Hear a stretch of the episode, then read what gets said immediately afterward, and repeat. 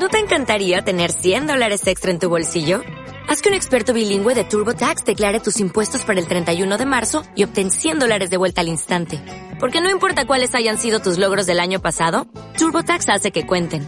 Obtén 100 dólares de vuelta y tus impuestos con 100% de precisión. Solo con Intuit TurboTax. Debes declarar para el 31 de marzo. Crédito solo aplicable al costo de la presentación federal con TurboTax Full Service. Oferta sujeta a cambios o cancelación en cualquier momento.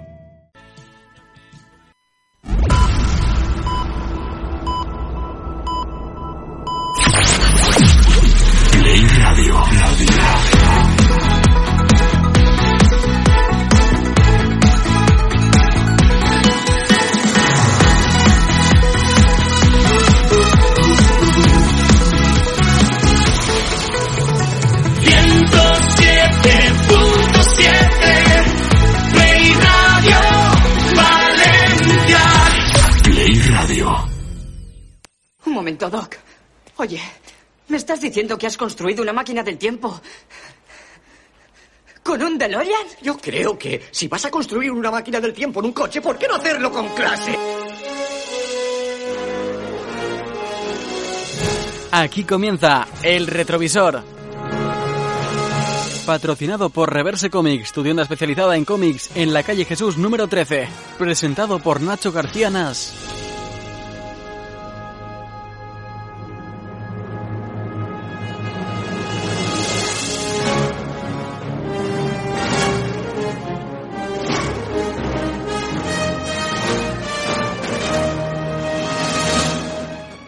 Aquellas películas nos marcaron desde críos. Ya lo sabes, hay instantes, libros, series, cintas, canciones que de alguna manera sientes que alguien filmó o firmó para ti, montó o escribió casi inspirándose en tu propia existencia. Esas historias que tienen, no sé, un aroma a verano, a cloro, a salitre, a césped recién cortado.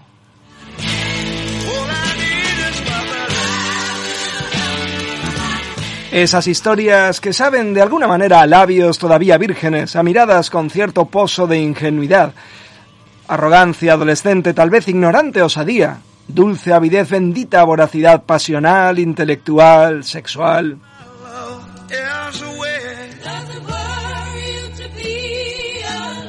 La luna era la rueda de una bicicleta que giraba a toda velocidad mientras pedaleábamos calle abajo. La emoción, los nervios, la huerta bañada por el atardecer, las polaroids de nuestros deseos asidas con pinzas en el tendedero de la nostalgia. Bueno, al fin y al cabo nos queda todo eso porque cada vez que hace frío, la memoria enciende el radiador y el alma se calienta un poco mientras miramos por el retrovisor.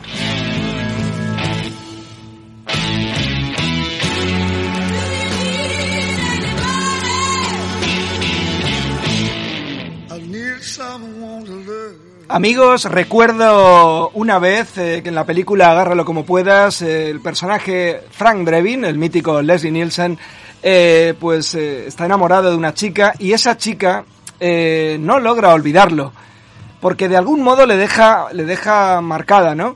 y es gracioso porque realmente no es un tipo muy seductor, no es eh, un tipo muy, muy atractivo, Leslie Nielsen, aunque recordemos que, que Isa Greses cuando habló de Leslie Nielsen no dejaba de, de, defender que de joven era muy atractivo, pero, pero tengo que decir que el personaje de ella decía, ah, intento olvidar a Frank Drebin, pero cuando se ha estado con alguien tan macho.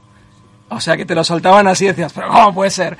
Pues evidentemente, amigos, amigas, hay gente que te deja marcado, marcada, y aquellas que, que habéis estado compartiendo miradas eh, hace muchos años y quizá algún beso con el personaje, la persona, la personalidad, a la que a continuación os voy a presentar en esta suerte de preliminares, eh, evidentemente previos al acto radiofónico amatorio, digo que quedasteis marcadas y evidentemente hablaremos de películas que marcaron nuestra infancia.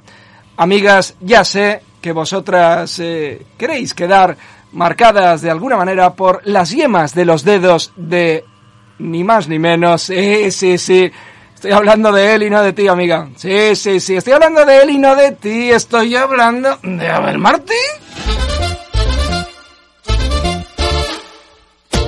¿Qué tal? Buenas tardes, ¿cómo estamos, retroviseros? Cada vez eh, la pasión contenida está a punto de, de estallar. Y es que cuando escucho ahí un poquito la trompetita tiriri, entro como si fuera una, una vaquilla, ya lo dije el otro día. Pero es es- estás ahí atado, ¿no? Entro como si me soltasen de, de golpe. ¡Ah, Dios mío! Abel desatado, la ¡Oh, película. Dios mío! Unchained and the Sunshine the Melody de Abel. ¿Sí? Oye, pues encantado de conocerte, Abel Martí. ¿Qué puede hacer la gente que, que quiera contactar con nosotros eh, y en concreto, vamos a decirlo, contigo? Pues puede coger un tablero, Ay, qué un bien. vasito, Y contar 20 cuando Oh. coman un poquito. también. Eso le pasó al guionista, ¿te acuerdas? Le pasó, le Empezó a pasó. comer eso y, Sí, ahí está. y mira. Ay, pero aguanta. ¡Ay, eh. son eh, Aguanta. Magic Mushroom! ¡Magic Mushroom! Sí, sí. Decía sin cesar. Sí, sí. En un idioma inteligible. Sí, sí, no, la verdad es que no, no sabemos qué ha sido de él. Es que era muy, muy, muy de los pitufos.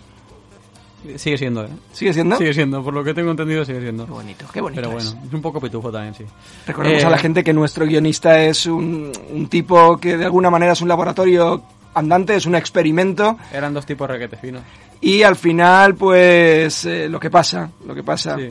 Como me pica la nariz ya no lo puedo resistir. La, la gallina truleca ha puesto un huevo, ha puesto dos. ¿Quieres decir que el guionista es capaz de poner huevos también? Solo te voy a decir una cosa, Abel. Martí. La tarea, la misión que te fue encomendada es cuidar y hacer, convertir a un hombre de bien en, en este, a este guionista, convertirlo. Y estoy planteándome que estás experimentando con él. Y se pregunta, Valencia, y te diría más, España, ¿no estarás jugando, Abel Martí, una vez más a ser Dios? Eh, Me gusta que me preguntes eso. ¿En tu isla? ¿Eh? ¿Doctor Mugó? Y te lo responderé. Con, con la No sé cuándo. Marlene Muró. pero te lo responderé. Vale, vale. Lo vale. que sí que podemos hacer es que nos envíe mensajes a la gente. ¿Cómo puedo hacerlo, señor? Pues es muy sencillo. Nos puede mandar mensajes a nuestro Facebook, el Facebook del Retrovisor, donde estamos además ahora mismo en directo. Pero solo tengo unos peniques, no puedo permitirme enviar un mensaje, señor. ¿Hay Pues- algún modo? Pues también tiene, también tiene otro modo, que es a través de nuestro fantástico WhatsApp en el 637 608 990. Repetimos, 637 608 990. Pero, señor, yo solo tengo esta paloma con el ala rota, señor. Pues entonces... Se ha, equi- nada, ¿no? se ha equivocado usted de programa. Ay, amigos, pues ya sabéis que vamos a hablar de ¿Vamos a hablar? películas que marcaron nuestra ¿Pelícanos? infancia. Que no necesariamente ha de ser los Goonies, aunque sí, hay mucha gente que está marcada cual res por esta peli. Ah, los Goonies. Puede ser Loca Academia de Policía, puede ser... Ah. oh, a mí me encantó Cuenta conmigo, y a mí también. Pero hay muchas pelis que... Claro. Ostras, es que la peli que yo vi que me flipó para siempre es Regreso al Futuro y al final puse la sintonía de un programa de retrovisor. Al becario le gustan la- las de heroínas. Al becario le gustan las mujeres. Eh, le gustan las heroínas, qué, qué bonito. O sea, le gustan las películas de acción, eh, acción nasal. Vamos Sí. a decir. Sí, sí, sí, sí. Oye, pues sí, la, cucharita le gusta. Es que es muy romántico, le gusta Sí, la práctica de la cuchara. Sí, No, no le duele nada, es capaz de aguantar toda la noche sí, la cuchara. La cucharacha. Pues sí, amigos, un saludo a los que ya no podáis. Bueno, solo se me ocurren tonterías, ¿sabes, Martí? Tenemos que salir de este bucle sin. Que sepas- a- así que le llaman bucle. Le llaman bucle. Que sepas que a continuación viene un va de retro que. ¿De qué va? Pues una vez más estamos eh, con, con Harrison Ford. Llevamos Ah. tres programas haciendo guiños a Claro, Harrison Ford. Hasta que lleguemos al cuarto. A ver, cuando lleguemos al cuarto o el quinto, eh, pues la- las películas, las No, películas de Indiana Jones que están a punto. Eh, Harrison Ford, no podemos hacer five programas de Harrison Ford. High Ford, Ford One, Ice Ford. Cuando hice la película Ice Force One, qué lío, ¿no? Oye, Harrison Ford is for one. Amigos, debo deciros que mal que os pese a muchos, es el momento de va de retro. Por cierto, por cierto, hoy tendremos aquí en el plató, porque esto casi es una televisión, ni más ni menos que a Josep Capó Oliva de Reverse Comics. ¿Qué me está diciendo? Te lo estoy contando y, y vamos, es como si te hubiera dado una ola en toda la cara. Ha roto que, en tu es que lo has dicho y mira la canción. ¡Claro! Yo, yo sé, yo sé, yo sé. You say, Capo Oliva. Claro. Eh, te va a quitar la canción, ¿eh? No, puede ser. Bueno, le ajusta como un guante también. Eso también es verdad. Reverse Comics, amigos. Eh, hoy tenemos la tira de cosas, la tira, la sección Claro. dedicada al noveno arte. Claro, porque la tira. Le preguntaremos también por qué películas marcaron su infancia, pero antes es momento de irnos a Bade Retro, Ah. donde hay noticias muy interesantes. Jugosas. Animamos a la gente, Abel Martí, a que nos diga qué película le quedó grabada para siempre en la memoria.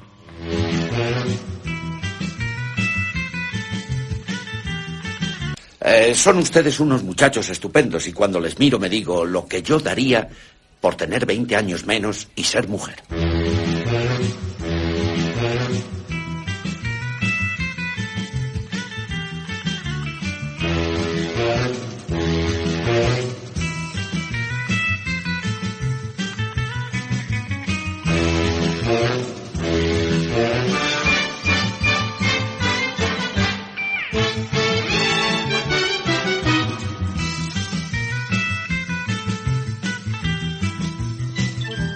Pues sí, amiguitas, amiguitos, es momento de Va de Retro. Una noticia que a Abel Martí le gustará es que Los Simpson 2 podría ser ya una realidad. Pero bueno, no como secuela, da igual que sea una secuela o no. Bien. Pero si siempre se montan excusas absurdas en cada episodio para que sucedan cosas, ¿qué más da que eso tenga una línea temporal, una, con- una continuidad? Pero te voy a decir una cosa, no sé si a, a ti te pasa, o a nuestros queridos oyentes les pasa, pero a mí de Los Simpson lo que más me mola es ver los capítulos que he visto ya 500 veces de hace 10, 15, 20 años. Pero eso forma parte del espíritu retro que te hace tener un buen recuerdo de aquello y querer volver y volver y volver Es porque que- sabes lo que va a suceder. Es que no sé por qué es, pero yo veo los capítulos nuevos de Los Simpson y digo, ajá, qué pero- bien, está muy bien, pero luego veo uno de hace 20 años y digo, pero es que buenísimo. Pero es- yo creo que es porque te lo sabes y en, y en 100.000 botellones sin alcohol que has hecho tú, También. seguramente os habréis reído 20.000 veces de las mismas coñas de Nelson, de no sé qué. Entonces son coñas que te sabes. Yo es que lo escucho y digo, un melocotonazo de miedo. Es un melocotonazo. Pues sí, Los Simpson 2, ahí la tienes. Yo creo que la película era, eh, se ha dicho mucho, ¿no? Pero era uno de los peores episodios, ¿no? El, el peor episodio de Los Simpson era más o menos el nivel bajo que tenía la película, ¿no? Sí, Tenía algún gran momento como el Spider Cerdo, inolvidable. claro. pero por lo demás tampoco era, era gran cosa, ¿no? Te cuento también que está especulándose, como siempre, mucho, mucho por lo del tema de la secuela de Regreso al Futuro. No va a haber, así lo ha asegurado el co-creador de la saga, la franquicia está cerrada. ¿Concreta? Co-creador de la saga, la franquicia está cerrada. Mucho pan, no, chorizo. vaya. La frase favorita de Harrison Ford y es la noticia que te lanzo hoy, llámalo noticia, llámalo Pero no me la lances. vuelve a estar de moda Harrison Ford, vamos a hacer 500.000 bromas con Harrison Ford. Sí, por favor. Harrison, de todos los personajes que has hecho, ¿hay alguna frase que te guste más que... ¿Cuál será? ¿Será del personaje de... de Indiana Jones? O de cuando hizo de coche. ¿O de Han Solo cuando hiciste de coche? ¿O cuál te gusta más? Cuando hiciste de Forrest Scott. No lo hizo, nunca hizo de, de score de lujo en este caso. Salía muy guapa. Pero te anuncio, no sé si es una cosa que te flipe o no, pero. Harrison Ford tiene un legado de frases para la posteridad. Incluso solo en la franquicia de Star Wars, Ford se hizo conocido por sus diálogos y la actitud arrogante de su personaje. Recordemos el mítico que siempre se habló de que lo había improvisado cuando Leia le dice te quiero y él responde Yo no. lo sé. ¿No? Le, le tocaba responder y yo, pero él dijo Gracias. eso no pega con mi personaje. Y puso esa voz. Le dijo, ya, Gracias. yo no, yo quiero a Mark. Pues sí, amigos, eh, yo quiero a Mark Hamill. Ford se hizo conocido por sus diálogos, como decíamos, y pese a todos los discursos que ha lanzado, la gente estaba preguntándole, ¿cuál es tu frase favorita? Y su frase favorita, mm, Dilo, ya, dilo, dilo. ya ves tú, es de En busca del arca perdida, eh, en la que decía, no son los años, es el rodaje. Bum, bum. Vaya, vaya frase. Últimamente, ¿cómo, ¿cómo cuelas la música en el momento...? Vaya. Pues bueno, yo recuerdo también frío. una frase muy guay de La Roca cuando se hablaba de, en esta película, ¿Hay una roca que habla? de, de, de Sean Connery, eh, decía, no, es que está mayor ya, lo ponen ahí como que tiene que escapar tal. Y lo que molaba de la peli es que estaba constantemente haciendo bromas como no estoy ya para estos trotes, ¿no? Claro. que es una que creo que es una, Una frase realidad. muy famosa en, en Hollywood que se le atribuye a distintos actores y tal porque al actor también Danny Glover eh, de arma de arma letal también ponía, se ponía en su boca mucho lo de mm, soy demasiado viejo para esta mierda es una frase Sí, sí, que que- es todo un clásico que le su- se le suele poner a varios actores. Pero nadie ha pensado que se llama Lover de apellido y ha hecho arma letal. Es que... Mm, no lo sé porque pensaban que era un lover boy. Amante, es un amante letal. Claro. es que es de verdad. Amigos Ar- eh, Armante letal. Arma letal, ya sabéis, eh, si queréis un arma letal, por favor, yaced con, Con Abel Lover, Martí, Con, con Lover. que es el auténtico, Soy un auténtico lover. pizza lover. Pues amigos, esa es la gran frase que ya no os podrá quitar el sueño porque ya lo sabéis, no son los Ah. años, es el rodaje. Pero ¿con qué nos desayunábamos esta semana, queridos hermanos? Ni más ni menos que con la noticia sobre Friends que se confirma esa reunión de todo el reparto para un capítulo especial en Ah. HBO Max. o Menox. Ya te digo que va a ser lo típico que hicieron con Sensación de Vivir, que fue chungo. Sen- sensación de morir. Pero hay peña de ellos, como Matthew Perry y compañía, que no tenían red social o no la utilizaban nunca y se la han abierto adrede Ah. para colocar todos juntos la misma foto. Promoción, promoción. Promoción. Pues sí, amigos, eh, esa, esa es la gran noticia que teníamos. Estamos contentos. Mucho. La plataforma que reunirá el catálogo de HBO con el de Warner, DC, Adult Swim, de Ghibli, le robó a Netflix los derechos eh, de la que todos los años es la serie más vista del mundo. Ahí tenemos esa, esa noticia. Eh, el artífice del milagro, como decimos, es HBO, en este caso HBO Max. Y, y, bueno, muchos estaremos contentos con esto. Voy a, pre- a mí mismo. Yo también estoy contento. Estoy súper contento. ¿No se me nota? Pues esta es la, esta es la noticia que teníamos que dar. Eso, estoy. eso y que eh, nuestro querido amigo guionista de todos los teléfonos que, que han ido llamando a lo largo de este mes eh, para la campaña Padrina a un guionista, debemos decir que, que Jolly McTiernan de Connecticut ha depositado una cantidad Conectando. Que tengo que decir que, Abel, puede ser que te sea arrebatada la custodia del guionista. Tengo que decirte que es una cuestión de dinero. Bueno, A ti te da igual. O sea, no hay cariño. has visto que estoy súper afectado. ¿Tú no pediste custodia compartida? Sí, eso es Entre. Jolly de Connecticut. Pero no, no es tu hijo, ¿no? Vamos a ver un momento. No, no, no. Es que sobrevuela No, ahora que no, mismo que no. los estudios de Play Radio el fantasma. De la ópera. de la ópera. Hola, ¿qué tal, fantasma? No, pero es verdad que sobrevuela esa duda. Mucha gente lo está diciendo en redes sociales. Tendréis que averiguarlo vosotros. Chicos, chicas, creo que Abel no tiene hijo y en caso de que, de que tuviera un hijo, Estaría muerto. es cierto que eh, los niños nacen sin dientes. Pero claro, mirad al guionista, sigue sin dientes. O sigue siendo un niño. Y tiene 15 años. ¿Con qué edad tiene? O sigue siendo un niño igual. Si crees que sigue siendo un niño en cuerpo de adulto. En nuestro corazón sí. Bueno, pues aclarado este punto, le decimos a Yoli de Connecticut que vamos a intentar eh, hablar con hablar con Abel Martí, sobre todo porque Abel manifiesta constantemente su cariño y sus Sí. ganas de enseñar a, Sí, sí, sí. a este guionista. Sí, sí, sí. Parece ser que tenemos un mensaje de Jolly McTiernan de Connecticut. De Jolly no, pero sí que nos escribe Maite, que nos decía que a ella le quedaron marcadas dos películas. Ajá. La primera, Ghost. Hombre, una película sobre perros, Ghost. Sí, sí. No, no, Ghost no. Ghost. ¿Ah? Ghost. A Ghost. Ghost. Fantasma, el fantasma de un perro. Eso. No, Vale. de un perro no. Ghost. Vale. Tenemos, sí, sí, sí. tenemos un Josep por ahí asomándose Oh, al estudio. Y eh, la otra película que también le marcó fue Ben Hur. Ajá. Que no es que venga Ur. Sí, sí, sí. ¡Hur!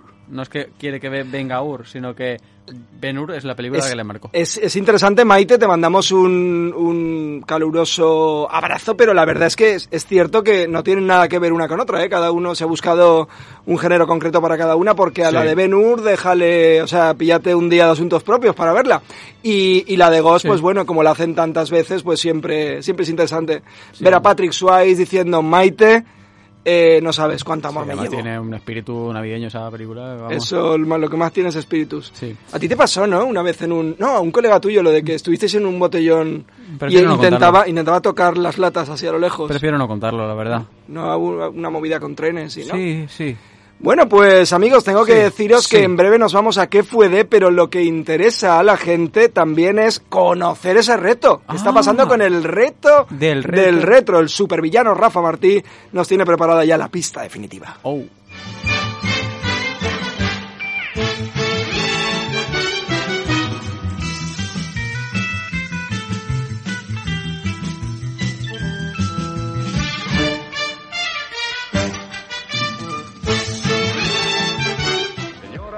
Señores, soy su amigo Joaquín Prat. Les mando un saludo y me marcho a El reto del retro con Rafa Martí. Patrocinado por La Piedra Angular, tu hamburguesería cervecería de moda en calle Martín el Humano 9. Hamburguesas. La piedra angular de todo nutritivo desayuno.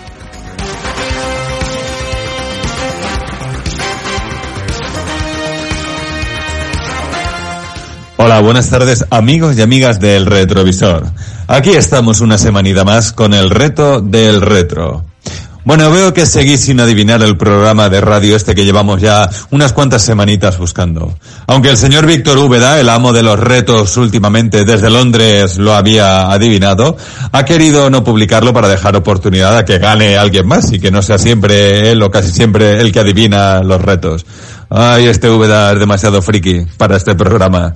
Bueno, vamos allá. Os recuerdo las pistas. Os decía que este programa de radio que estamos buscando, este mítico programa de radio que estamos buscando, al principio estaba compuesto por cuatro personas, luego lo compusieron tres personas y finalmente terminó por ser un programa con dos personas. En otra de las pistas os decía que este programa de radio, uno de los componentes, abandonaba el mismo porque se estaba convirtiendo en un eminente crítico musical.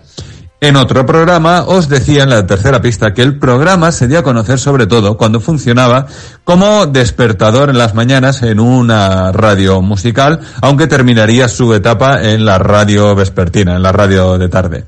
Y por último os comentaba la semana pasada, en la última pista, que este programa de radio, cuando se hizo famoso en ese programa despertador, nos decía que las noticias son así.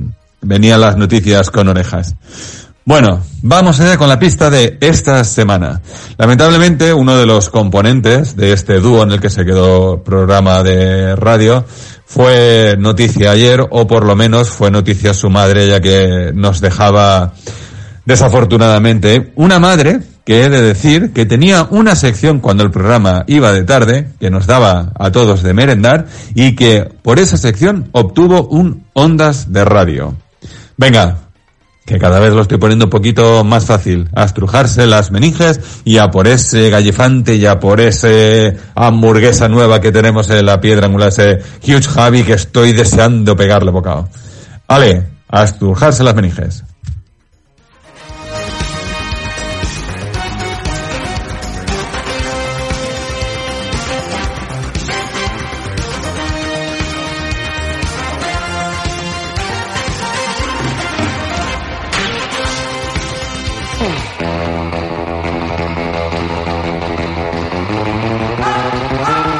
El reto del retro, patrocinado por una hamburguesería única en Valencia, en calle Martín el Humano 9. Llama para hacer tu reserva al 622-240033. Te sentirás mejor si te recuerdo el nombre, La Piedra Angular. Joder, negro. Eso es todo lo que tenías que me decir. llamas padrino. En cambio, vienes a mi casa el día de la boda de mi hija a pedirme que mate por dinero. Lo que pido es justicia.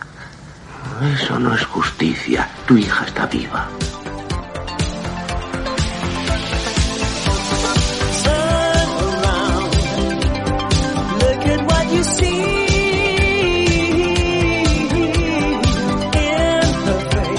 Y hoy amigos, en Super 8 traemos, como habíamos comentado, pues esas películas que de alguna manera, Abel, marcaron nuestra infancia. ¿Tú tienes una que hayas dicho, yo qué sé, que te flipara cuando eras un chavalín? Fua, es que es Cuidado porque Abel es muy joven, tened también en cuenta esto. Es que son muchas, es que... Uf, es que son muchas. A ver, por ejemplo, solo en casa me marcó mucho. Solo en casa, qué bueno. Es que Solo en casa no hay Navidad que no mira, la mencionemos. Hay, hay una que me marcó mucho, pero, pero porque me daba, me daba impresión, me daba cosilla. Yumanji. Yumanji a mí no... A mí, yo me... ¿Te puedes creer que la vi hace poco? ¿Pero qué dices, Sí, hombre? sí, no la había visto Yumanji. Pero La vi hace poco y claro, lo malo de verla ahora es que era lamentable el Claro, tema de efectos hombre, pero es que especiales. se ve en su momento. Sí, sí, sí. Cuando lo vi yo, que me asustaba, decía, ay, Dios mío, qué miedo. Y, no, y vamos, tienes un buen recuerdo, pero De- de un Yu- buen mal recuerdo, ¿no? De Jumanji recuerdo que me daba un poquillo de cosilla, pero, pero la, la recuerdo bastante. Y luego, pues solo en casa me, me gustaba mucho. La verdad es que me reía mucho con solo en casa. Te reías mucho, te reías a tope. Me reía solo en casa.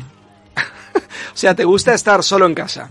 No, me reía. Pero, ¿y alguna película más que recuerdes en esta línea? Recuérdanos, por cierto, también... acompañado en casa. Acompañado en casa, me, me No, encantó. no, Recuérdale también a la gente cómo puede ponerse en contacto con nosotros para que la gente también mencione. Aparte de Maite, recordemos, Maite ha dicho Gos y Benur. Benur. ¿Qué y, más? Pues bueno, tenemos también más mensajitos porque nos ha escrito a nuestro WhatsApp Amelia que nos decía que a ella le marcó mucho la película Dirty Dancing. Hombre, ¿qué pasa con Patrick Swayze? Que ha hecho pocas películas, pero ahí está, ¿eh? Ahí está. Es importante, hay gente que, Eh, no sé, una filmografía brutal, pero no llega a dar en el corazón tanto. Nuestro amigo Jorge Alagarda nos decía, hola, Hola, hola.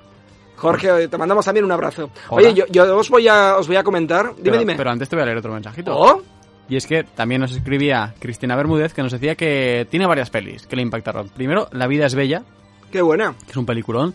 Los puentes de Madison y El diario de Noah, que pues eso, son las, las tres películas así que más, que más le, le han marcado. No, no, no. Pero una cosa, vamos Sí, a ver. ¿Pero esta, estas las vería ya de mayor o no? Sí, claro.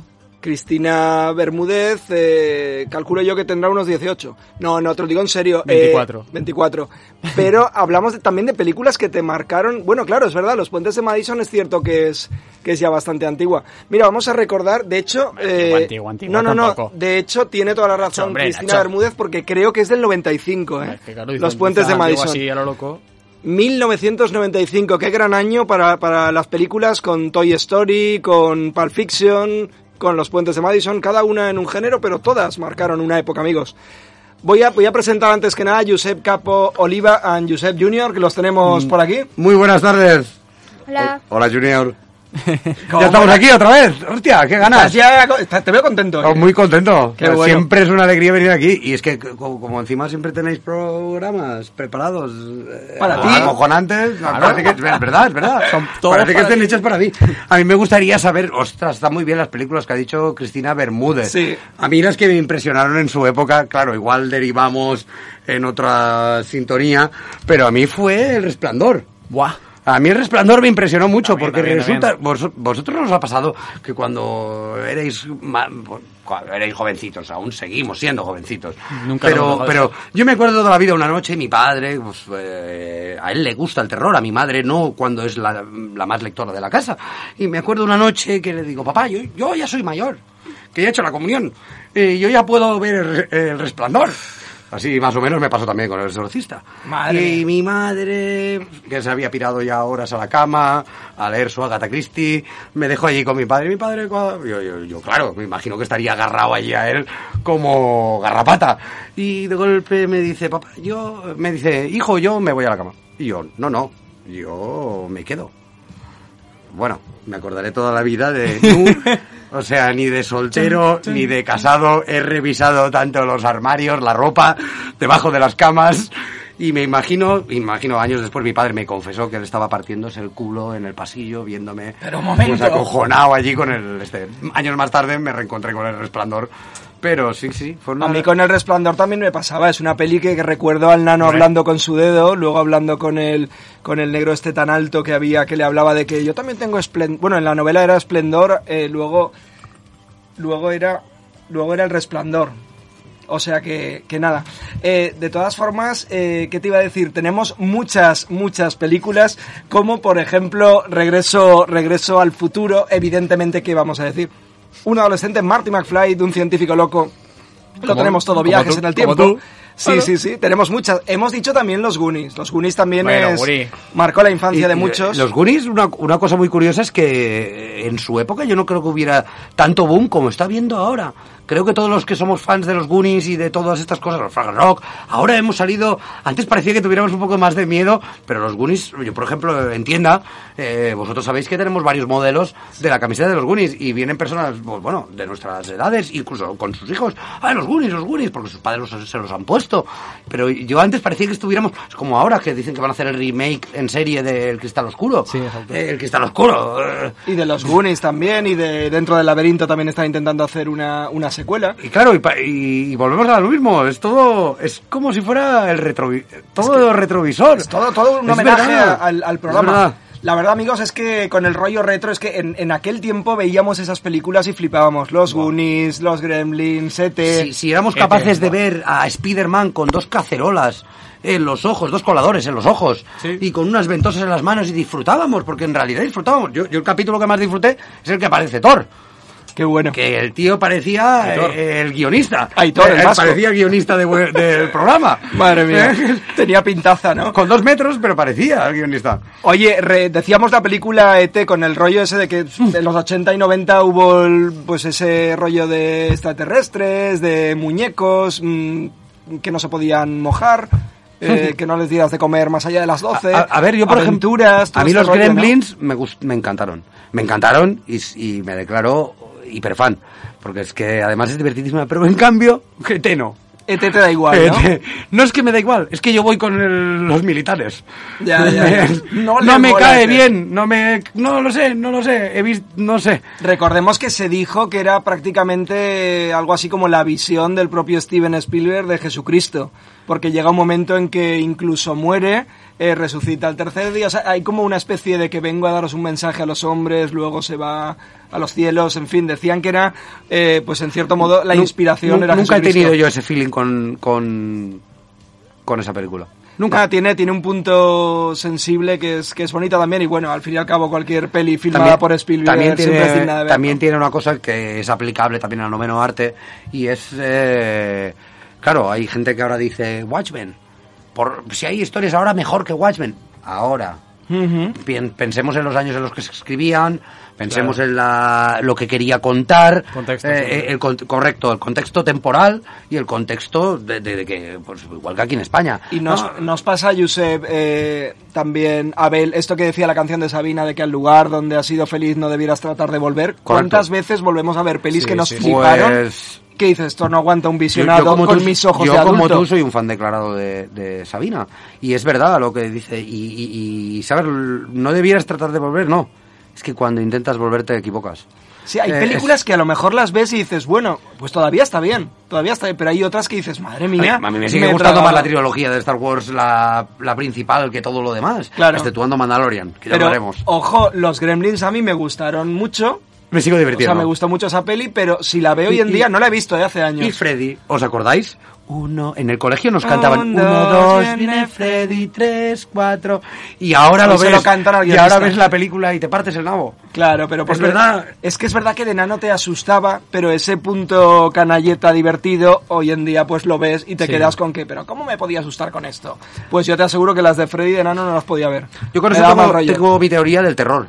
De que en el terror, en las películas de terror, a ver, eh, el fui a ver- he ido a ver últimamente, fui a ver Malasaña y no me llevé una decepción, pero no fue lo que me esperaba y sigo recordando y es más, cuando sigo viendo y, y vuelvo, vuelvo al resplandor, yo sigo viendo el resplandor y me sigue produciendo la misma grima, me parece la misma grasa de película y sigue dándome...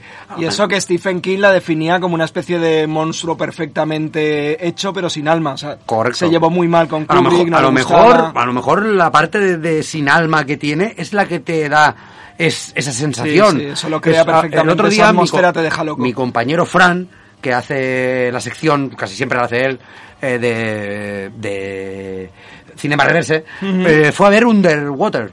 Y me dijo una cosa, le dice, ¿sabes, ¿sabes Lo que me- leí, lo leí en redes sociales. ¿Lo, vi- sí, ¿lo sí. viste? Ah, pues eh, leí. Le puso un 7 o un 8, ¿no? Sí, que Fran, hay que, o sea, él... Es sí, duro, ¿no? Es duro. Sí, sí, de, tú lo oyes y dices, una película que me ha gustado tal, pero no, no lo, ves, no lo ves dar un 10, ni un Con 9. Kristen Stewart, ¿no? La crepúscula Correcto. está por ahí. Y dice que además del ritmo que tiene la película, te vuelve a llevar a la sensación de Alien. Y ahí me tocó. Porque a mí Alien Prometheus me ha gustado. Porque me- a mí me gusta que me cuenten las cosas mal organizadas.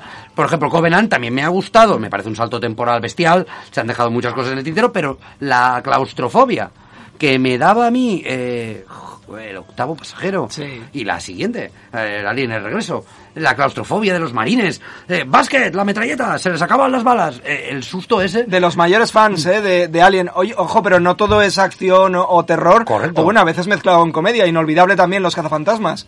Están bueno, continuamente bueno, bueno. volviendo a hacer los Bueno, cazafantasmas. a- cada vez que te giras, la Ahora han anunciado que vuelven, que vuelven a la carga. Con Que ya me anunció Abel, además, que en esa especie de adelanto que hicieron, yo. bebían mucho del espíritu Stranger Things. Correcto. Sí. Que de hecho les habían criticado un poco, ¿no? Porque incluso eh, tenía alguno de los actores. Y mira que les dije que no lo hicieran, ¿eh? Pero... ¿Tú le comentas, o sea, te consultan a ti estas cosas? Sí, sí. Pero tú con "No qué gente hagas". te mueves, tío. Bueno, yo es que me muevo con todo el mundo. Madre mía, Abel está todo el día centralita. Al Oye, final le llamaremos Abel Alien. Claro, Abel, al alien, al alien. Oye, luego tenemos pelis como Gris. Yo creo que es la peli que más veces he visto en mi vida, tío. De- en el vídeo beta que yo tenía en el chalet, y también en VHS, y también en DVD, y también en... Pero estaba en color, ¿eh? Pues Y también la hicieron para mí, los me encantó. actores. También Es que es inolvidable esta peli. Sí. Sí. Y Dirty Dancing. Dirty. Dancing también la, la han También, mencionado, ¿eh? sí. Eh, Cristina Bermúdez también, Maite nos hablaba de la película Ghost.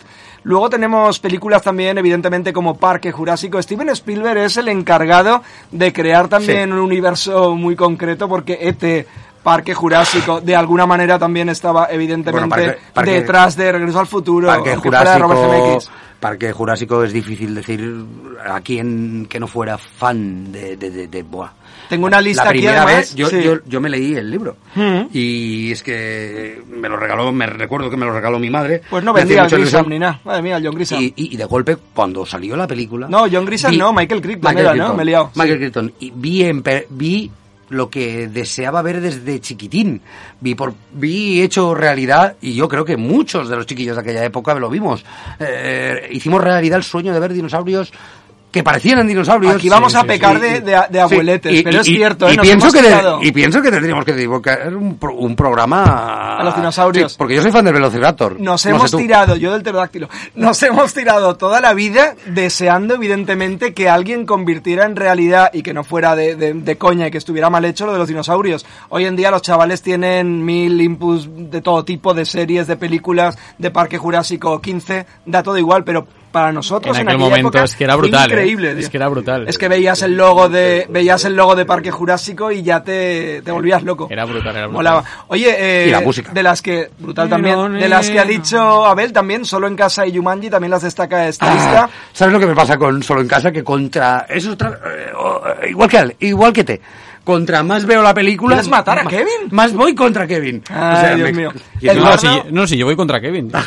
Yo desde, soy- la, pri- desde la primera vez Claro, que lo claro, sí, sí, ¿no? yo la, yo la veía para ver si le pasaba algo, pero no... Pero no, al final no. pasaba nada. Oye, ¿le ha pasado después? Eduardo, Eduardo Manos Tijeras también, Indiana Jones, Vaya que la hemos mencionado mucho. Sí. Una de mis favoritas, basada también en otra, en otra obra de, de Stephen King, cuenta conmigo, a mí me parece brutal. Claro, ese contigo. pozo nostálgico que tiene una película que en el fondo va un poco de la evolución del paso de adolescente quizá un poquito más adulto y en la que el argumento no deja de ser vamos a determinado punto de, de una ciudad tal, eh, eh, hacemos un viaje para ver un cadáver, que me han dicho que hay un cadáver. Vamos a verlo. Sí, sí. Y es eso la peli, Otra, ¿no? otra película que también marcó mucho, Mi también. Chica. Mi chica, va, me encantó también, tío. Mi chica es un Con la película. de Rem. Es, pro- qué chula. es probablemente. Eh, es probablemente la peli, yo creo que la mejor peli que tiene Macaulay Culkin. O sea, es muy, muy chula. Hizo también El Buen Hijo, el, el chaval, eh, No junto a Elijah Wood, que es una película que Elijah Wood hace de niño bueno.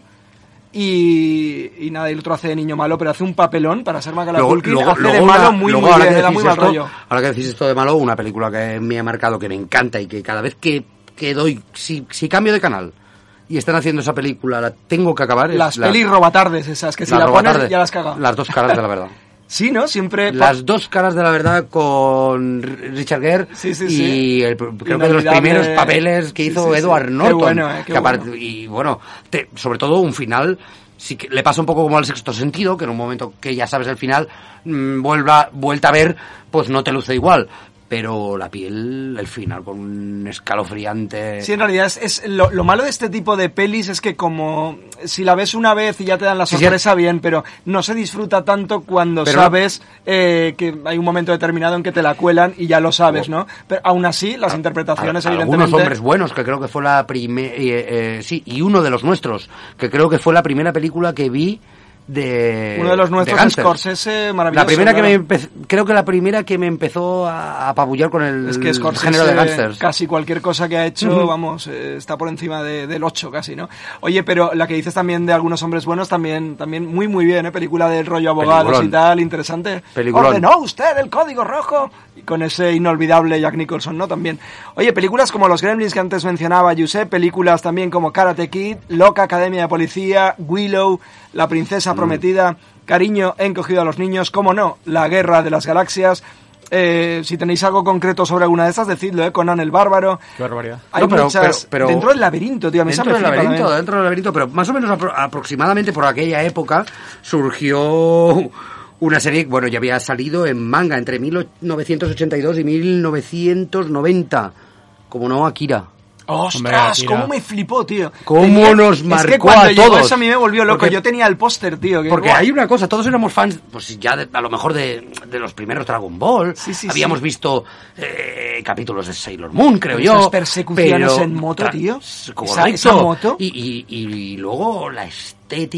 Impresionante. eh, eh, bueno, un manga que posiblemente fue el que revolucionó. Sí, el que abrió en la puerta. Abrió la puerta para mí. Y además con una historia desgarradora en el que al final ves como las corporaciones hacen parecido a lo que al final acaba pasando ahora. Eh, manejan la situación y manejan a los gobiernos para conseguir lo que quieren desde las bandas. Bueno, luego hay que decir que desde el protagonista, la, la historia de, de, de- de por qué Tetsuo se convierte en lo que se convierte. Y- Mira, mira Josep, y- y- yo por ejemplo de la historia no me acuerdo, perdona que, que te corte, pero ha quedado para siempre grabada en mi mente la imagen de la moto, tal, o sea, una estética que verdaderamente y a, mí su, me, y me a su explotó, manera y a su manera habla un poco de bullying. Sí. Porque si os fijáis en el personaje de, de Tetsuo, Yo la tengo que volver a accede ver. a, todo lo que accede, pero también porque era como el débil de la panda, al que le tenían que ayudar, él quería ser mejor, y entonces habla mucho de la personalidad. Bueno, y, y volvemos a lo mismo. La colección, los tomos de la colección, que creo que duraron 2.000 ejemplares, ojo, de más de 2.000 páginas escritas, Voló. eh, eh, eh, voló. Y hoy en día, que se ha vuelto a reeditar, ahora hace el mes pasado, eh, Norma Editorial re- reeditó Akira en, una, en la versión original, con los lomos, con una parte que tenían de color amarillo, que era significativo, pero bueno, yo creo que fue creo que fue la primera película que, fui, que acudí anime a ver a- al cine. Sí, sí. Estamos hablando, si os fijáis, de películas que también, aparte de marcar nuestra infancia, de algún modo fueron hitos en el cine. Hemos mencionado, por ejemplo, claro. del 95 también, la de Toy Story que revolucionó la manera de hacer animación. Yo creo que esa la fue de mi- Pulp Fiction que fue otro rollo también, que giró el calcetín de cómo contar historias eh, mezcladas con humor, gángsters diferentes que tenían conversaciones. O, o no sé, o los puentes de Madison que Sí, antes sí. citaban, que también en, eh, fue una especie de comedia romántica, eh, entre comillas, para mayores fueron- o parecía, adulta, ¿no? parecía que fueron nuevos géneros dentro de ya el Y mismo Akira, género. la que has mencionado, es demoledora. O sea, eso sí. cambió. O Jurassic Park, evidentemente, te dio la oportunidad de, de sentir de. Podías A mí, estar a mí ¿no? Jurassic Park me dio la oportunidad de imaginar, de ver lo que yo imaginaba. Qué bueno, ¿eh? Oye, ¿tenemos más mensajes, Abel? Sí, Cristina Bermúdez nos, eh, nos puntualizaba, decía, si se, tra- si se trata de impacto en la infancia, sin duda, ET. Y nuestro querido amigo Moyano, que nos está escuchando, nos Hombre, decía, Moyano, también un abrazo. nos decía que para él los fantasmas atacan al jefe. ¡Ostras, qué bueno! Muy Bill buena, Murray, muy buena. tío. Luego los... Una revisitación de, Sí, del sí. clásico de, pues, de pesadilla, de... Como era el pelotón. del- no, el- no, me refiero de cuentos ¿cómo de Navidad, de, cómo de Dickens, que no me película? salía. El, el pelotón. Es que era muy bueno el loco, taxista, que el, no sé salía- qué, el otro que bebía y le caía todo porque te salían agujeros. Sí, sí. Pues nos, nos puntualizaba ese, los fantasmas at- atacan al jefe, los Goonies, ET, pero sobre todo Star Wars y Superman. Y bueno, Sí. también Regreso al Futuro, Indiana Jones, pues ahí nos dejaba que vamos. Recuerdo que levantaba el brazo Christopher Reeve y, y se veía el, el rodal, el, el CD de, de sudor, como si fuera Camacho. O sea, en, en aquella época eso no se, se limpiaba digitalmente. No, O no, sea, claro, eso vamos. Ahora hace, hace traje muy licra. Sí, sí. Ahora hace muy poco han sacado una reedición con remasterizada, pero a otro nivel. Sí. Al sí. Superman actual le pasó algo parecido con el bigote, que se lo borraron Sí, digitalmente y sí. le- sí, ¿no? Habría, bueno, Y chocaba ahí un poco. se ve que tardaba más tiempo que yo en hacer en sacar la barba. Se puso ahí. Oye, ¿y qué más pelis? Bueno, aquí tenemos también alguna más que, que nos pasan también dentro del laberinto, decíamos, cortocircuito, Mm. juegos de guerra, eh, El secreto de la pirámide, que de alguna manera también era Steven Spielberg Presents, y, y es una peli que claramente es el templo maldito, un poco el... Bailando con lobos. Maravillosa también, o Robocop, que recordemos que me la mencionaste tú por el tema de Frank Miller, que aunque no es uno de los mejores guiones llevados al, cine, intentó hacer Robocop 2, aunque fue una pifia, y él, como siempre dices tú, rajaba porque acostumbra a rajar de, de cuántas versiones se hacen. La verdad es que hay un montón, hay un montón de cintas interesantes. Yo no sé si tenéis algún recuerdo. Oye, nos hemos quedado con ganas de preguntarte. El otro día hablábamos de escenas erótico-festivas que de alguna manera se quedaron, se quedaron para siempre también en, en la mente de, de la gente. ¿Lo ¿De digo? cine? Sí, sí. Uf, eh, yo no sé si erótico festival. Porque pero hablamos todo- de Instinto Básico, el- hablamos de Nueve Semanas y Media. El cruce de instinto básico bestial. eh. Lo digo A porque mí, veis, últimamente el estamos con- cartero llama dos veces. El, La- la polvo, hicieron- el polvo guarro que pegan los dos. Y, cómo, eh, y luego había otra. La vi, escucha, eh, la vi hace dos días y Por era muy violenta, ¿eh, por tío? supuesto. La del cartero siempre llama dos veces. Vi justo ese momento que la pusieron el otro día en la tele y Ujú. digo, hostia, como nos Por pudo su- molar, esto era violentísimo. Por supuesto, muchos de nuestra edad nos la meneamos eh, en la película de En nombre de la rosa, el polvete que pega. Eso, ¿te Eh, puedes creer que eso lo mencioné yo aquí? Ah, Qué me, lo, bueno. me lo puedo creer porque estamos lo en, en- en sintonía En aquella época estábamos Sí, sí, con sí, el capitán y la mandolina. Pero Estaba- claro, es que tampoco podíamos acceder a mucho más. Es, es así. eh. Nos contentábamos con ese momento y, de... y- y voy voy a decir una Voy cosa. por la hora y 22, aquí es cuando pasa lo de... La primera película que me decepcionó a nivel sexual fue Showgirls. Showgirl, sí. Vi, vi demasiado ya de lo que quería ver. Pero es No- una peli tan tan mala que al final se ha convertido en mítica. Sí. Y la sí, sí. tienen como una peli de serie B. Sí, pero si te pones a CDC y las dejas ahí desnudándose y eso, y bueno, sobre todo cortas todo, los, todo lo demás, pues dices, bueno, pues mira, pues como si me hubiera ido al, Sí, bueno. Al, es lo- que- al local de los lunes a, a- a echar un rato. Igual pero, es. pero dices, de, me decepcionó y, a- y ahora, eh, sí. Yo lo veo sobre todo, joder, en el cine A3 Media. Eh, la necesidad que tiene televisión española, de, por ejemplo, eh, en El Príncipe, eh, hacer que Mario Casas se le vea el torso y a la protagonista y dices, pero es que realmente no tiene nada de erotismo. No tiene nada.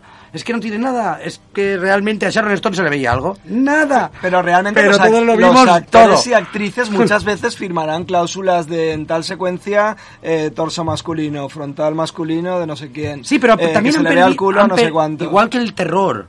Ahora es asco, se ha convertido en asco, Hmm. contra el bicho más feo, y ya está. Es Y- que hubo una época muy gore, hubo otra época de susto, de Pues creo que el tema, inteligente, el, terror. el tema, el tema de, de- de sexual es igual.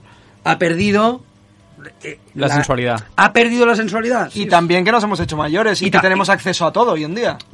y Ya, tampoco no sí. llega y tampoco no llega más. Que dices, bueno, eh, Hombre, uno de los grandes momentos erótico festivos que nos vendían de las 50 sombras de Grey, pues tampoco... No. Volvemos a repetirlo. No, era muy regulera, ¿no? Muy regular. Muy, muy mal, muy mal. Oye, estamos prácticamente prácticamente con el tema de películas que, que marcan la infancia, estamos eh, este, estamos agotando un montón de tiempo, pero queremos saber muchas cosas también de la tira, así que si queréis nos vamos con el noveno arte y ya directamente Josep Capó se, se enfunda su traje de superhéroe y se lanza a hablarnos desde Reverse Comics en calle Jesús 13. Que un gran poder conlleva una gran responsabilidad. ¿Quieres conocer todos los universos que existen en el mundo del cómic? Aquí comienza La Tira, patrocinada por Reverse Comics, tu tienda de cómics en la calle Jesús número 13.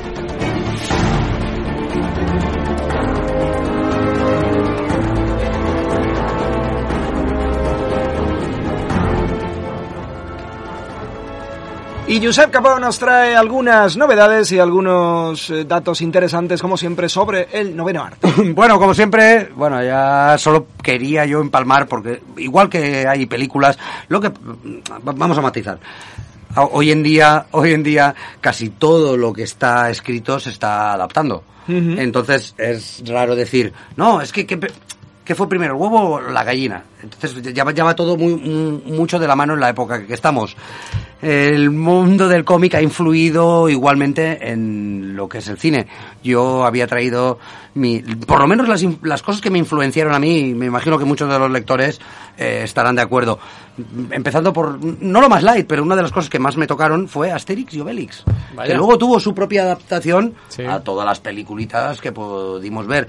A mí, Asterix a mí, y Cleopatra, yo cuan- recuerdo esa peli. Sí, cuando mucha gente me dice Asterix y Obelix, bueno, además de una crítica social con mucho sarcasmo, eh, te habla, me acercó, me hizo, eh, y fue la primera vez que me acercó a los vikingos. Del que luego le derivaría que fuera tan fan como soy o que me gustase Thor como me gusta. Y además de ser una crítica social, pues era una sabia siempre había una sabia con respeto a la naturaleza y a lo que era también un poco el imperialismo y todo eso. Vosotros Ese reducto galo, ma, ¿Eh? me flipaba, me flipaba. Es, es verdad. La Galia sí. la, la gracia que tenían en, en, en los nombres y que también contaban así a su manera un poco la historia naciente de Europa. Que muchos hemos conocido muchas cosas de estas por, pues a través de, de todo eso y posiblemente además de Rue 13 de Percebe, de Zipichape. En Asterix y Obelix, digamos que te ponían ese, ese gusanillo para despertarte el Pero- interés por la historia y lo hacían, como Exacto, dice Yusef, muy guay. Sí, sí, y yo, pero, pero- pero vamos con el- lo más fuerte, porque todo esto lo, lo recordaréis. Yo creo que uno de los eventos que marcó la historia del mundo del cómic fue, como no, la muerte de Superman. Qué Y es- fuerte. Eh, solo os voy a contar una cosa. Corría el año 1992 y acababa de derribarse el muro de Berlín.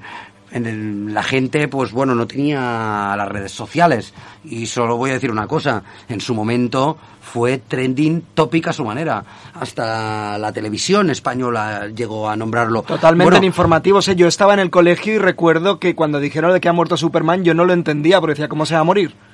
Sí, y sí, no, no, sí. es que han sacado un cómic en el que... Bueno, y yo ahí no entendía que luego otra persona puede sacar otro cómic y resucitarlo, contar Claro. Digo, si lo matan, se acabaron para siempre Eh, las historias de Superman. Yo, pienso que en América pues tenían un gran conocimiento de, de todo lo que era esta industria, mucho mayor Claro. que nosotros porque no nos llegaba.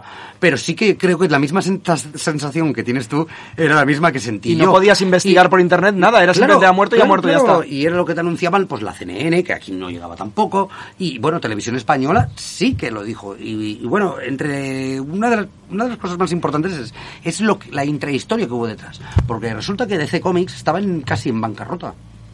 Y entonces, eh, en una jugada arriesgadísima, eh, pues decidieron poner punto y final a la vida de, de Superman. Luego le, es más el impacto que lo bonito Sí. que es, que lo bonito que es el, el cómic. No, no funcionaba especialmente eh, bien eh, ya eh, Superman, ¿no? No funcionaba, no funcionaba, no funcionaba la compañía. Entonces eh, decidieron hacer esta estrategia y, y bueno, la verdad es que la portada de Lois Lane sujetando el cadáver de Superman, pues bueno, hizo fue un bombazo estratégico que, que hizo reflotar toda la compañía. En unas de las Y- pelis de estas de la Liga de la Justicia que han hecho, también moría Ah, Superman por, y luego... Por eso ¿no? quería yo comentaros, porque ahora todas estas historias, por ejemplo, Red Son, Hijo Rojo, escrito por Mark Millar, eh, de DC, que, cuenta la historia de que Superman cae, imaginaros que en vez de caer en Estados Unidos, cae en Rusia.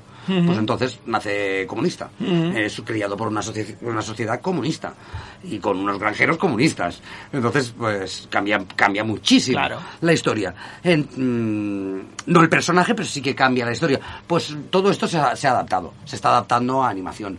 Entonces tú ahora puedes... Y además voy a decir una cosa, están casi mejor hechas las películas de animación que, que copian al cómic, que reproducen el cómic, que eh, las películas que estamos viendo Mm. realmente. Unas historias pues, acojonantes que te, pues, basadas en una lectura y posiblemente imprescindible. Y hablando de muertes, vamos a hablar de, de Batman y Superman siempre han sido pues eh, los dos pilares, además de Wonder Woman, con lo que forma la Trinidad. Y una de las cosas más importantes en el mundo del cómic, y para mí mucho más, más chula, mucho más impactante, es una muerte en la familia, en el que por primera vez el Joker mata a un personaje de la Batfamilia. Bueno, os cuento, después de que Dick Grayson, que es el primer Robin, pues eh, cogi- dejara la capa de, bajo el halo de Batman, eh, aparece Jason Todd, un chico impetuoso, fuerte, y Batman lo acoge. Bueno, pues el Joker cansado de, de todos estos juegos decide ir a por más y en una misión del Líbano pues a la que va Batman a- con su este, pues lo mata a palos. No lo mata a palos, le da con una barra de hierro en la cabeza, le parte y al final lo ata en un edificio. Lo... La gracia cuál es? No, te iba a preguntar, el primer Robin entonces, ya que El primer se hace Robin- mayor y abandona, digamos. primer- no se hace mayor, simplemente Abandona. Dick Grayson, que se- si veis la serie Titans, a la cual a mi hijo, una de las cosas de las que vamos a hablar, porque digo, hijo, ¿tú- ¿a ti cuál es, a ti cuál es la, la serie que más te está influenciando desde qué, qué ha cambiado, qué serie ha cambiado para ti? Y él me ha dicho, Titans. ¿por qué? Por, por- yo creo, dilo, tú me lo, me lo habías contado, lo había leído en cómics. Lo había leído en cómics, lo, lo he visto en dibujos y ahora que ha salido la serie, pues aún Lo- me ha gustado más. Claro, lo, lo- fiel, ¿no? lo ha visto en personaje real. O sea, ha co- ha- de, de papel a, a- La a- adaptación la ha visto. Correcto, ha visto las Precisamente adaptaciones. tenemos el testimonio clave de la experiencia Claro, claro. emocional que significa ver ese, ese cambio y verlo trasladado de esa manera Claro, tan, tan pues fiel bueno, y tan Pues impactante. bueno, lo que impactó en aquel momento fue eh, una cosa muy, muy fuerte. Estabas Esto- contándonos que, esto- que, el, Robin, el segundo, Sí, el que le- segundo le- Robin, lo apalea, lo ata. Bueno, em, eh, todo esto estoy hablando de 1983, que, eh, bueno, bueno, la editorial planteó una cosa que nunca más se ha visto. Durante 36 horas, el cómic acaba, pues, dándole con la barra de hierro en la espalda, apaleándolo, riendo el Joker, ja, ja, ja, ja, ja, y se acaba. Y, tú, y durante 36 horas de un día, dejaron a todos los aficionados votar. Y tú, y entre nosotros, yo no voté, qué pena, eh, decidimos si moría o vivía. Será casi como los libros Wow. aquellos de Elige tu propia aventura. Hubo una serie Correcto. española en España. Eh, una serie española en España. Eh, no, que me acuerdo que te permitían votar para hacia dónde quieres, pero la fórmula no acabó de funcionar. Pero es curiosísimo eso, porque tuvieron en vilo un montón de peñas. Bueno, ¿no? también, también hay que decir que Jason Todd, dentro de lo que cabe, no caía muy bien a todos los aficionados. Y 10.000 votos fueron los que decidieron que muriera. Marcó un antes y un después en el mundo del cómic y sobre todo en la historia de Batman.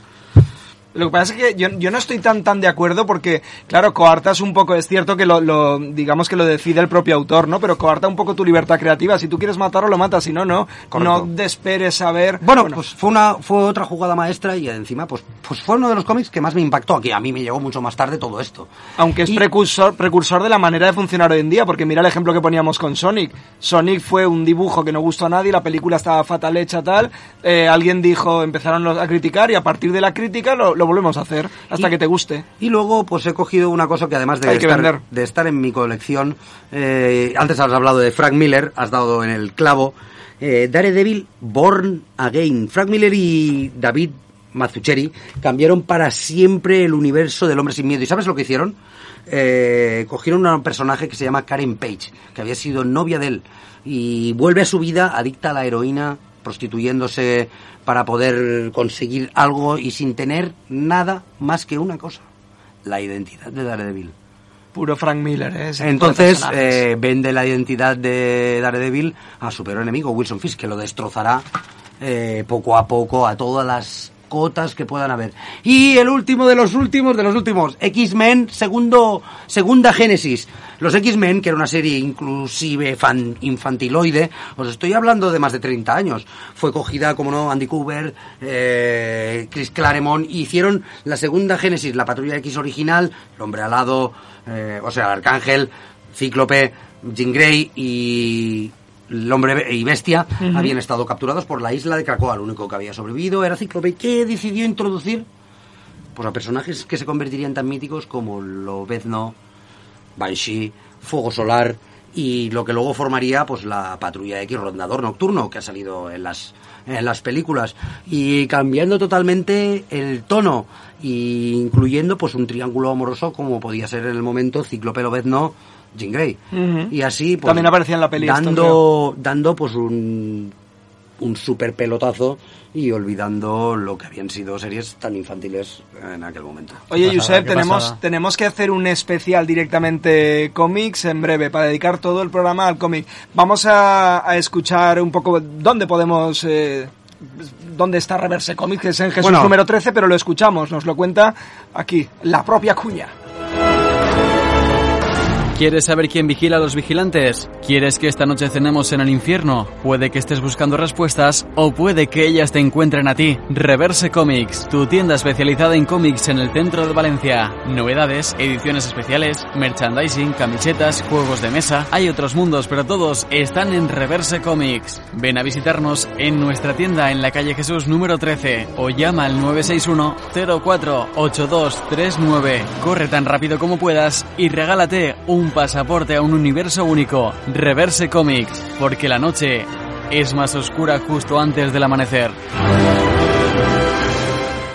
Denny, esto es el fin. claro que no. Es solo el principio.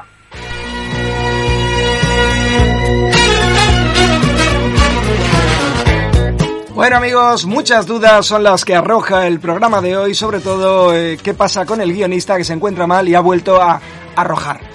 Ha vuelto. Vamos a intentar eh, cuidarlo, mimarlo y recordemos, eh, Jolly McTiernan Ma- de Connecticut ha depositado en el número de cuenta una cantidad por la que dice quiere llevarse a nuestro guionista. Eh, Abel pedía custodia compartida, aunque No lo Abel vamos a dejar ir. ha declarado, primero, al principio, es increíble Abel, de verdad, eres muy voluble. He dicho, se queda.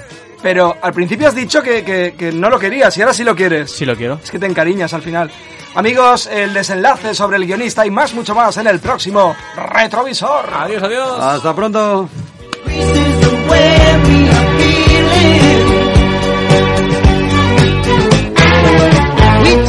Pressure and we